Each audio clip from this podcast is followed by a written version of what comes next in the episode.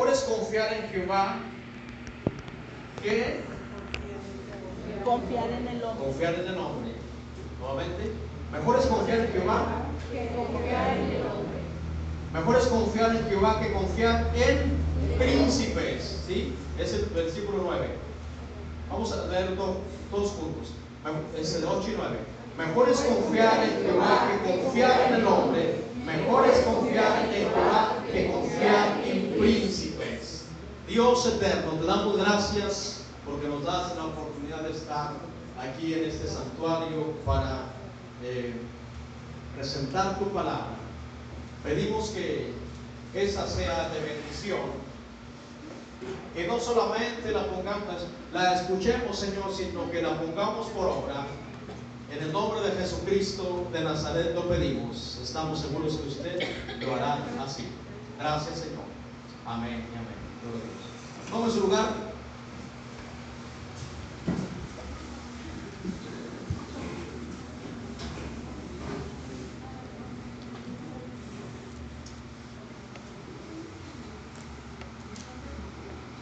Gloria a Dios. Vamos a estar también ahí este, pasando nuestra prédica en, en el libro del profeta Samuel, en el capítulo 2, para que usted mantenga abierta su Biblia. Vamos a analizar unos versículos. Libro del profeta Samuel, en el capítulo 2.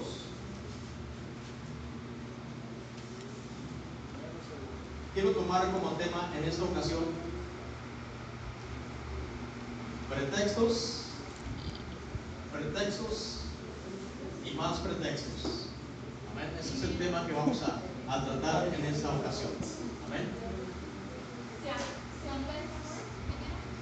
Primer libro de Samuel en el capítulo 2. Vamos a estar, vamos a estar analizando la vida de Samuel y de los sacerdotes. Amén. Los sacerdotes hijos de Eli que venían, este, era línea de Aarón. Amén. Era línea de Aarón en, en la- en relación al sacerdocio.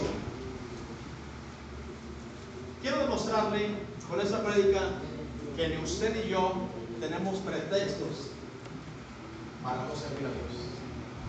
Amén. Sí, entonces, este, para aquellos que llevan sus anotaciones y ya lo anotaron, el tema para esta ocasión es pretextos, pretextos y más pretextos. Quiero definir la palabra pretextos antes de. Amén. Quiero este, dictarla para, para aquellos que no tenemos una, una mente brillante, pero también para aquellos que tienen una mente brillante. Dice la definición de pretexto. Razón o argumento que se da para justificar una cosa. Razón o argumento que se da para justificar una cosa. En especial un fallo. Razón o argumento que se da para justificar alguna cosa. En especial un fallo. Un error o una falta. ¿sí? Razón o argumento que se da para justificar una cosa. Coma, especial especialmente un fallo, un error o una falta para demostrar, ¿sí? Para demostrar que alguien no es culpable o responsable de algo. Amén. Lo digo nuevamente, si está notando, ¿sí? O si no, aquellos que son, este, que son capaces de, de grabarlo todo ahí cuando alguien dicta o escucha, paz. Usted dígale, ¿sí? Razón o argumento que se da para justificar una cosa, en especial un fallo, un error o falta para demostrar para demostrar que alguien no es culpable o responsable de algo. Eso es un pretexto. ¿Lo notaron? ¿O lo grabaron ahí en su mente? ¿Lo grabaron en su mente? Para pasar este micrófono. Sí, cómo no. Razón o argumento que se da para justificar una cosa, en especial un fallo, un error o falta, para demostrar que alguien no es culpable o responsable de algo. Eso es un pretexto. Y si alguien tenía mucho para ello, en, este, en lo natural, era Samuel. Pero cuando se confronta con la palabra de Dios, queda desarmado. Así yo quiero desarmarlo usted y desarmarme a mí mismo en relación a los pretextos para no buscar a Dios. Y hoy hay gente que tuvo pretextos para no estar en casa de oración. Amén. Quiero este, hablarles primeramente algo así sobre la vida de Samuel eh, antes de su nacimiento. Que ustedes la conocen quizá a la perfección, pero pues hay gente que no la conoce. Samuel es hijo de una, de una mujer llamada Ana y, y un hombre llamado Elcana. ¿sí? Yo he escuchado aparte de este hombre a alguien más que se llama Elcana. No. ¿Sería capaz de ponerle uno de sus hijos Elcana? Y menos, o sea, era, era un bígamo. ¿sí? Porque dice la Biblia que tenía dos esposas.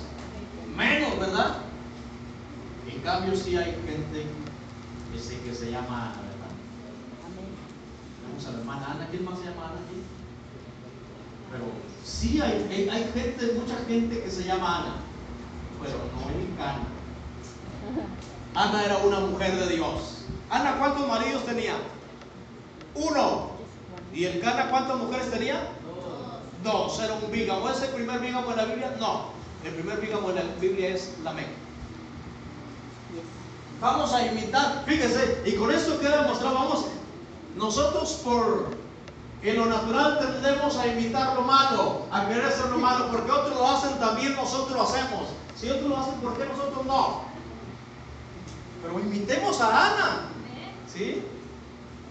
Esa mujer dice que el lugar para adorar era Silo y subían ellos periódicamente o cada año para adorar a Silo este, el lugar donde estaba el tabernáculo del templo de Dios hasta ese tiempo. ¿sí?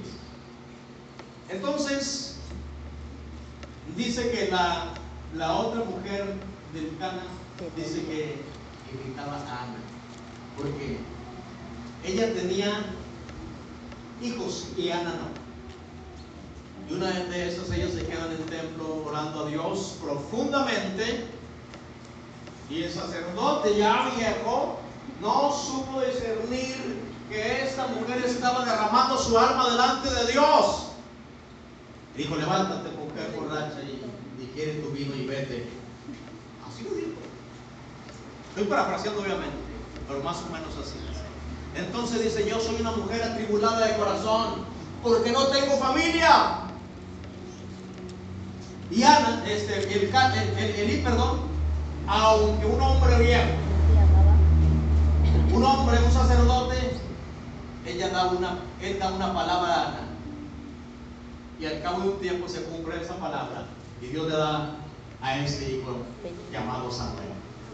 Ella ha prometido, ella ha prometido que después de destetarlo, ella lo iba a dedicar para Dios toda la vida. Después de destetarlo, según este, la historia, dice que después, tres años aproximadamente, viene y lo deja en el templo. ¿Se acuerdan otra vez que estaba hablando sobre la historia de los macabeos que está dentro de los libros apócrifos? Libros este, que debemos, debemos tomarlos como historia, ¿sí? Y que yo le di a ustedes la cita donde se encuentra, ¿sí? Este, en Macabeos donde dice que este, a los tres años se destetaba aproximadamente. Entonces, eso dice la- este, el libro de Macabeos. Eh, uno de los libros de Macabeos. Entonces el niño es traído al templo, al santuario para, ser- para que sirviera a Dios. Y mire, Samuel, aunque niño, tuvo contemporáneos, gente que aparentemente servía a Dios, como usted y yo tenemos contemporáneos. Todos, o sea, los unos a los otros somos contemporáneos. Y cada quien decide la forma en la que sirve a Dios. Y muchas veces no es las formas que nosotros servimos, sino lo que dice la Biblia, cómo tenemos que servir a Dios. A veces nosotros decidimos unas formas, pero no es lo que dice la Sagrada Escritura. Y por eso, como digo un, término, por, muchas, por mucho tiempo andamos de capa caída. No avanzamos. Y sentimos que este, no podemos este, ir más allá de lo que nosotros queremos, quisiéramos, sino que eh, eh, siempre nos encontramos en un nivel donde lloramos por todo.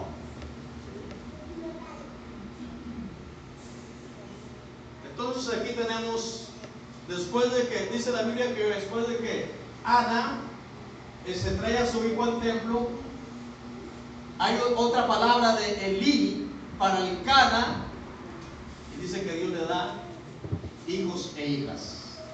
Amén. Dios restituye, o sea, Dios le da, no para su perdón, no, para, no está sustituyendo a Samuel, sino Dios le da hijos e hijas para que esta mujer este, no se sintiera triste por haber dejado a su hijo. Era lo que ella acudía al acuerdo que había dejado con, llegado con Dios. Hay gente que dice, yo he hecho un pacto con Dios y se llenan la boca y no lo cumplen. Tremendo, ¿verdad? O Dios me dijo, yo he hecho un, este, un acuerdo con Dios. Si Dios, si me contestas esa petición, yo te voy a servir de esta forma y de esta forma. Y si Dios cumple, y a veces nosotros no cumplimos. Miren, todos, les decía, todos tenemos contemporáneos. Cada quien escoge la forma, aunque a veces no sean bíblicas, como dije antes, de servir a Dios. Amén. Dice la Biblia, hermanos, aquí en, en primero de Samuel, en el capítulo 2, versículo 12,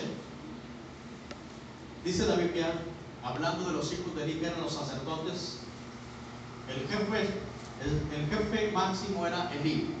Estos cabe mencionar, como dije antes, que eran conforme a la línea de Aarón. Dice, en, en 2.12 dice que los hijos de Elí eran impíos y no tenían el conocimiento de Jehová. Pero eran sacerdotes. Los sacerdotes, ¿qué función desempeñaban? Ofrecían los, ofrecían sacrificios, que era un sistema que Dios había, que había impuesto para que el pueblo tuviera comunión con Dios a través de los sacrificios. ¿sí? Y los sacerdotes eran los mediadores. Pero estos, dice la Biblia, que no tenían el conocimiento de Jehová. Ver, alguien que está en el ministerio y que no tenga conocimiento de Dios, el conocer le implica aquí la palabra conocer implica, acuérdense que las palabras tienen que tomarse o tienen que traducirse o, o este, es, eh, traducirse o interpretarse de acuerdo el conjunto de palabras en que, en que ocurren o de acuerdo al contexto, es decir, lo que está antes y lo que está después. De esa manera nosotros podemos interpretar el término conocer. Aquí el término conocer significa no habían tenido un encuentro con Dios. Pero conforme a la orden de Aarón, a la orden sacerdotal, como eran hijos del sacerdote en turno, ellos ministraban. Tremendo, ¿verdad? Hay hijos de ministros que no quieren nada con Dios y están ministrando en el templo.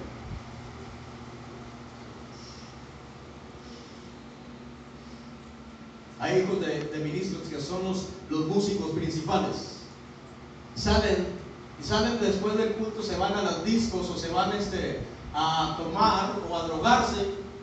Ha, ha habido casos, o sea, lo, no decimos esto por revelación, sino que tenemos conocimiento de esto que ha, está sucediendo en los altares del Señor, en las iglesias. Sí, eh, ministros que están permitiendo que sus hijos no quieren nada con Dios, pero están ministrando. Hay un falso amor manifestado. Cuando se tiene el amor de Dios, el ministro tiene que bajarlo o tiene que quitar el lugar que están tomando sus hijos si no están sirviendo a Dios. La palabra impío significa lo opuesto a santo. Porque la palabra pío significa santo. Pero estos, aunque tenían el conocimiento en relación a la historia de Dios en relación a lo que hablaba su padre, en relación al oficio de su padre, pero ellos no habían tenido un encuentro con Dios. Es decir, no tenían a Dios en su corazón. Cuando nosotros venimos a los pies de Cristo, pensamos que todos los que tenían Biblia en su mano o en su brazo, pensamos que todos eran, cristianos.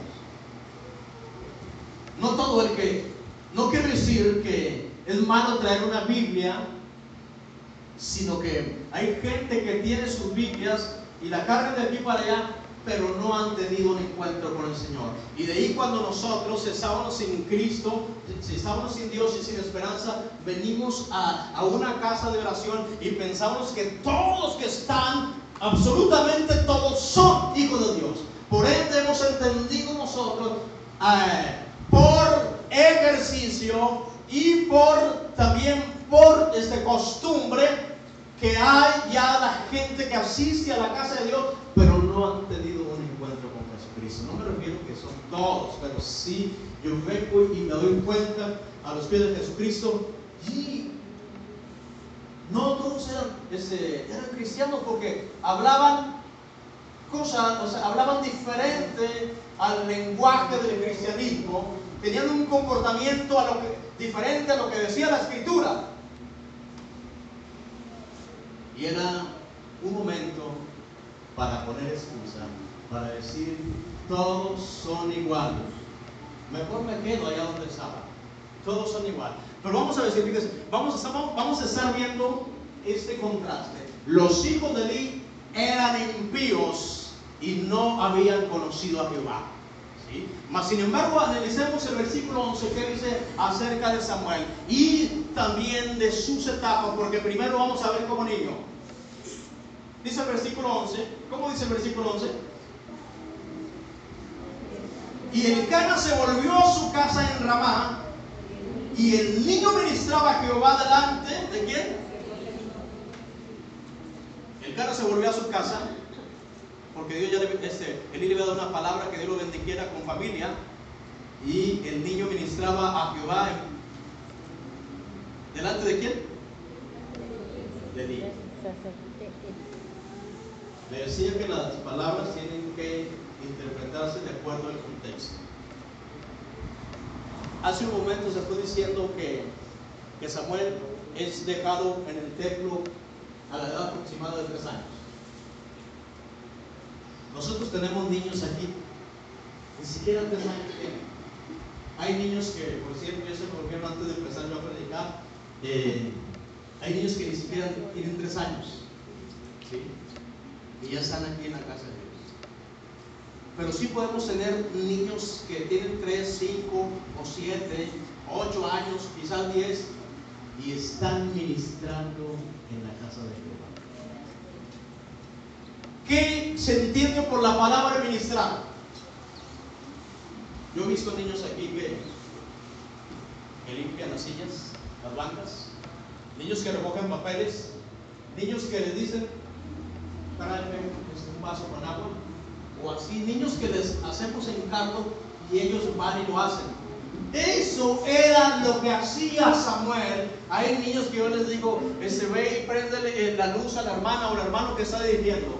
¿sí? O hace esto. Eso era lo que estaba haciendo Samuel prendía las velas o apagaba las velas, cerraba alguna de las puertas del templo. Esto es porque dice que era el niño ministraba a Jehová en presencia del sacerdote Elí. Aleluya, bendito sea el nombre del Señor.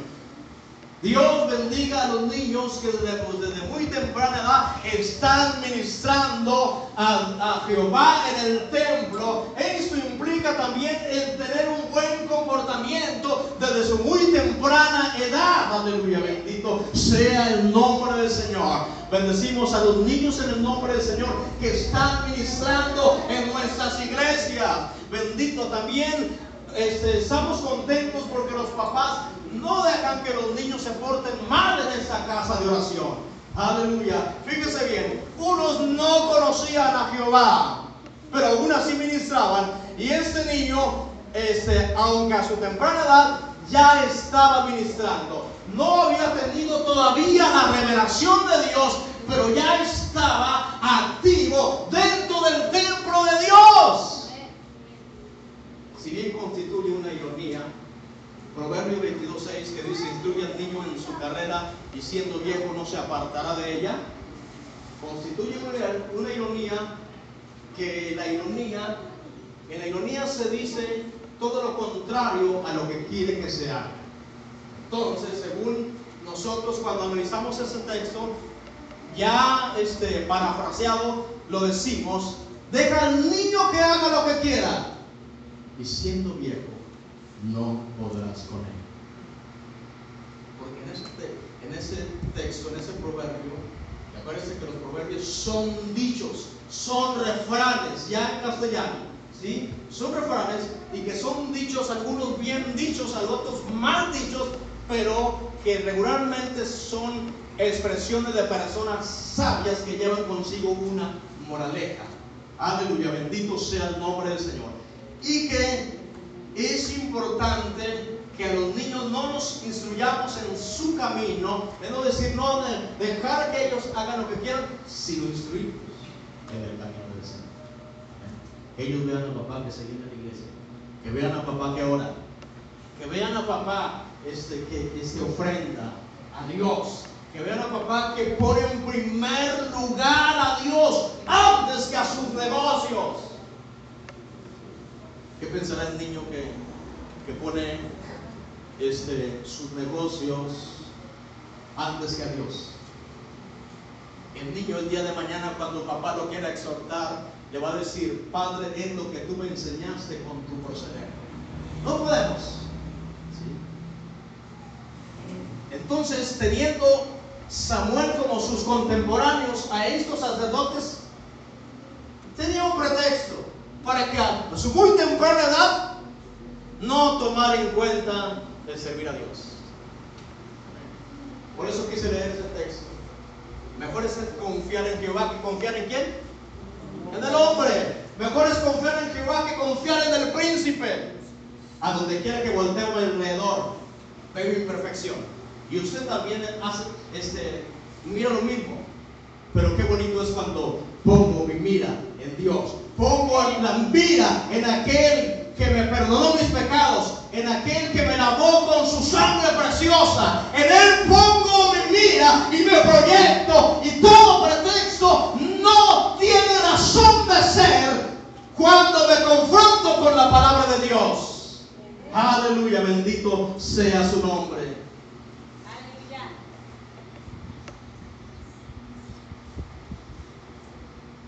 versículo, capítulo 2, vamos al versículo 13 al 17. Estoy haciendo un contraste entre los ministros aparentemente y Samuel.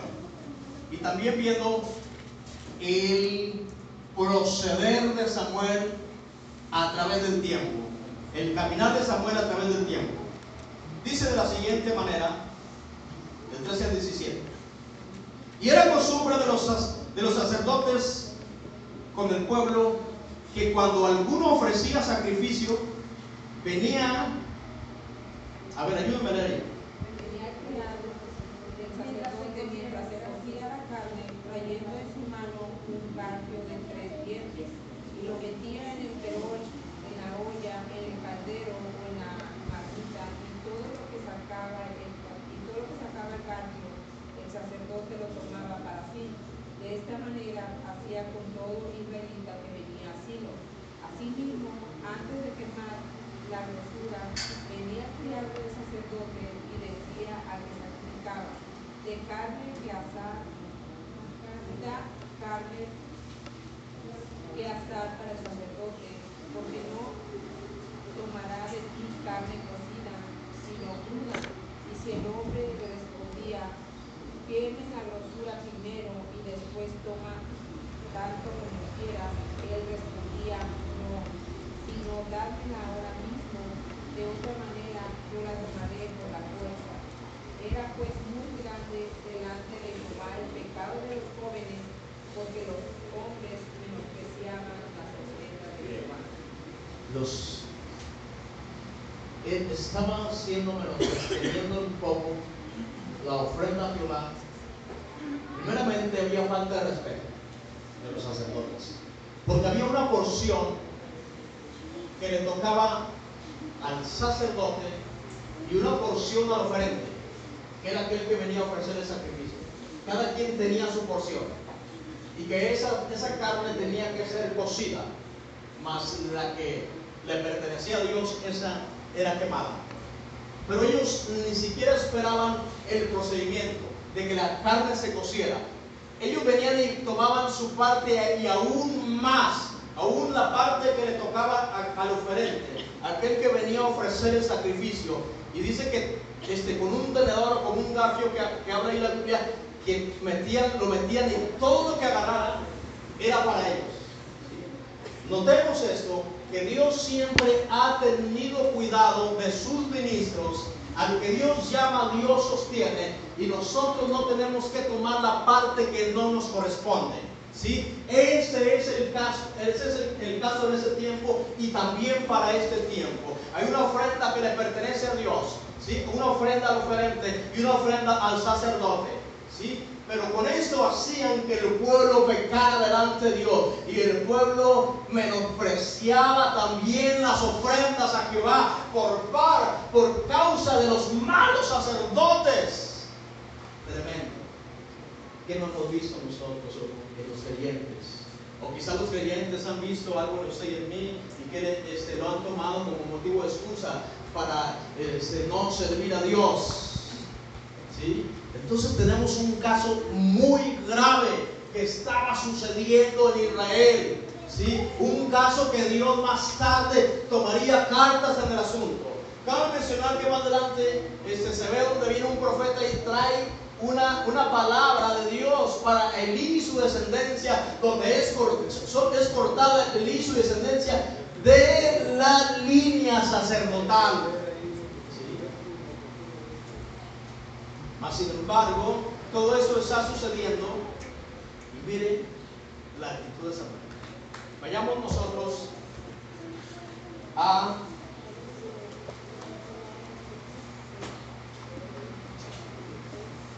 capítulo 2, versículo 18. Dice la Biblia de esta, manera. ¿Cómo dice ahí? Y joven Samuel ministraba en la presencia de Jehová, vestido de un de. Hasta ahí. Ya no es un niño Samuel. Ahora es un joven. Y antes estaba ministrando delante del sacerdote Elí. Ahora está ministrando delante de quién? Delante de Jehová está ministrando. Primero, esos hombres eran impios y no habían conocido a Dios. Menospreciaban las ofrendas de Jehová. Y Samuel seguía creciendo, seguía sirviendo al Señor. Hoy está en presencia de Jehová. No importa que, que esté, las personas quizá han decidido, que las personas que están a su lado han decidido sus propias formas de servir a Dios, pero usted tiene que tomar el modelo bíblico. Yo tengo que tomar el modelo bíblico. ¿Qué es lo que está estipulado en la palabra del Señor? ¿Cómo tengo que servir a Dios? Aleluya. El hacer la voluntad del Señor a nosotros nos conviene. Acuérdense que el servir a Dios nunca nos va a traer un mal, este, mal a nosotros, sino al contrario, nos va a hacer muy bien. Les animo, les exhorto a que busquemos a Dios, que pongamos la vida de Dios. Vuelvo a decir, si alguien tenía pretextos en, en el según el razonamiento humano, era Samuel. Pero cuando se confrontaba con la palabra del Señor, quedaba desarmado en esta hora estamos haciendo desafiados a servir a Dios no como los sacerdotes, hijos de Dios, sino como Samuel. ¿Cuántos de nosotros estamos ministrando en presencia de Jehová? Que tiene que ver con el comportamiento, que tiene que ver cómo me conduzco en la vida, tiene que ver cómo me conduzco en el trabajo, tiene que ver cómo me conduzco desde mi familia, en casa de oración. Tiene que ver con la, ese cómo camino delante de Dios. Tiene que ver con aquellas personas que puedo inducir, que puedo influenciar para que sirven a Dios. Porque con mi testimonio estoy ministrando a Dios, aleluya, delante de los demás. Y estoy diciendo que vale la pena estar sirviendo a Dios. Algunos que no han servido como niños y hoy día como jóvenes. Y de hecho como adultos. Jóvenes, sirvan a Dios como Samuel. Nosotros adultos sirvamos a Dios como Samuel. No importa que veamos gente que no sea intensa, que veamos gente que escoge sus formas, pero nosotros vamos a, a ver y a servir la forma en la que Dios quiere. Familias que están pasando situaciones muy difíciles, pero porque han escogido su forma de Dios. Familias que van, este, van de mal en peor, pero porque han decidido su forma de Dios. La Biblia dice que a Jesús le convenía estar en los negocios de su padre. Les animamos en el Señor a que estemos cada vez que hay convocatoria aquí para estar sirviendo al Señor. Tenemos una serie de actividades en las cuales este, Dios nos está esperando con los brazos abiertos. Dios siempre quiere que este, sirvamos de acuerdo a su forma, de acuerdo a lo estipulado en su palabra y no de acuerdo a nuestro razonamiento. Que, eh, rompamos ese molde, que nos decidamos buscar a Dios, que ya este, este, rompamos con eso, dejemos esa vida, hermanos, que servimos a Dios como nosotros queremos. Ha pasado un pastor y ha pasado otro pastor y usted y yo a lo mejor seguimos en nuestras formas. Rompamos con eso. Dios te quiere hacer gente triunfadora. Dios quiere que tu familia sirva a Dios. Dios quiere que mi familia le sirva a Él. Aleluya. Pero tú eres el responsable de servir a Dios en espíritu y en verdad. Y Dios te ha traído para que escuches esta palabra y te sacuda ese clase de peso de pecado que te asedia y que sirvas a Dios como Samuel, no como los hijos de Eli. Dios te está dando oportunidad. Me está dando oportunidad para dar media vuelta, para arrepentirme de las formas que he escogido para servir a Dios.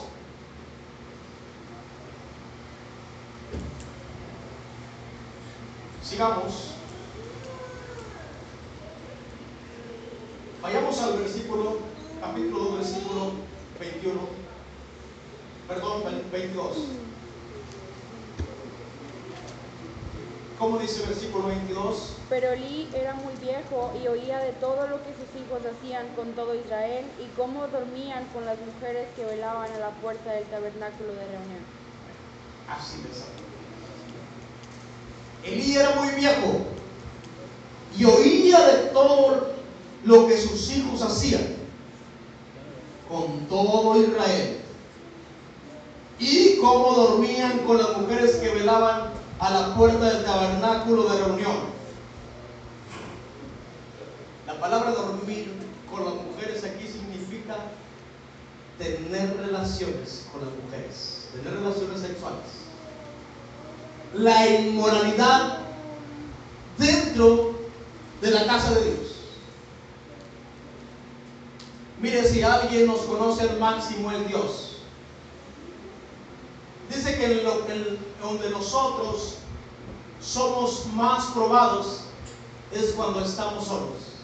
Porque cuando hay gente a nuestro alrededor es muy evidente cuando tenemos un comportamiento pésimo. Pero cuando estamos solos, aparentemente nadie nos ve. Pero Dios que está en todo lugar está observando. Y sabe cómo usted anda moralmente y cómo yo ando moralmente. Y dice la Biblia que Dios se dio cuenta, se estaba dando cuenta de eso. Y aún el pueblo y el mismo Elí. Vayamos ahora al versículo 21. Dice de la siguiente manera. Y visitó Jehová Ana, y, y ella concibió Dios a luz tres hijos y dos hijas. ¿Cómo dice? Y el joven Samuel crecía delante de Jehová. Aquí tiene dos vertientes. Una es crecer en lo natural, que no todo el tiempo nos tendremos cinco años. ¿sí? No todo el tiempo tenemos cinco años. Hay gente que cumplió 30 años y pasaron 10 años y sigue teniendo 30. ¿sí? O hay gente que tiene 40 y, y este, pasaron 20 años y tiene 40 o 42. Pero la cara, sus habilidades, dicen que tiene más. Es natural que pasen los años. Este joven crecía no solamente físicamente, sino crecía en Dios. Nosotros podemos crecer en Dios hasta alcanzar la estatura del varón perfecto. Aquel que Dios requiere y demanda. Pero cuánto tenemos gente que se ha quedado en un solo nivel. Amén. Gente que recibió a Jesucristo y no quiso ir más allá. Amén. No pasaron más de Juan, Juan 3:16. Es más, cuando cada vez que nosotros anunciamos, hermanos, aquí eh, eh, un, un programa de educación, brillan por su ausencia. Pero ¿sabe qué? Ustedes decidieron o yo decidí quedarme en ese nivel. Pero tenemos también gente que recientemente está con nosotros y ha alcanzado un crecimiento muy notable, pero porque ellos lo han decidido así, aleluya, bendito sea el nombre del Señor. Gente que este, tomará los lugares que a usted le pertenecen. Gente que hay lugares que ellos están ocupando que usted debería de estar en esos sitios. Ahora Dios quiere que nosotros voltemos y tenemos siempre, tengamos la mira siempre en Él. Y en esta ocasión demostramos por la palabra que ni usted ni yo tenemos pretextos para no servir a Dios. El final de los hijos de Eli fue la muerte. El final de Samuel, hermanos, es estar con- fue el Señor. Pero dice, la Biblia que, hablando del profeta Samuel, dice que ninguna de sus palabras, lo que él expresó, ninguna de sus palabras cayeron a tierra. Todo lo que dijo Samuel, todas las palabras se cumplieron. Amén. Dios quiere ser de ti una persona como Samuel. De mí una persona como Samuel.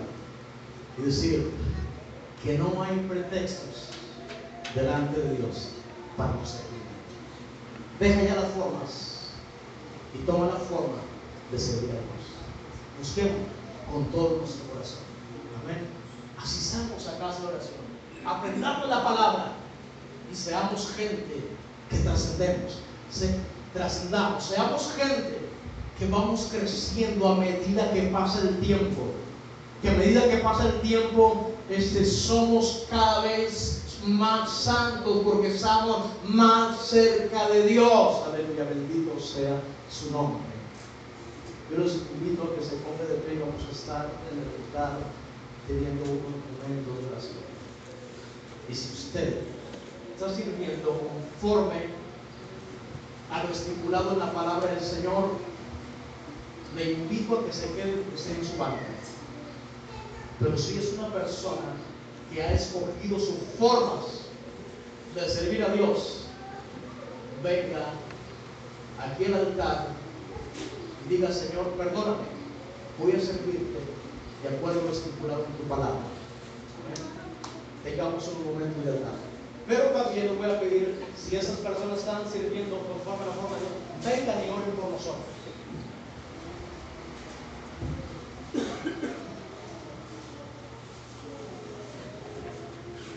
Gracias te damos, Señor, por tu presencia.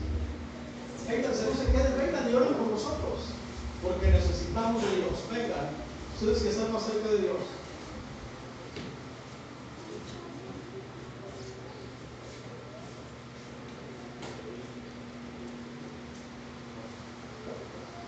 Vamos a estar aquí en el altar donde venimos a encontrarnos con Dios. Vengan este, por favor y ore por nosotros. No se queden ahí en las sillas, oren por nosotros, porque esto es urgente.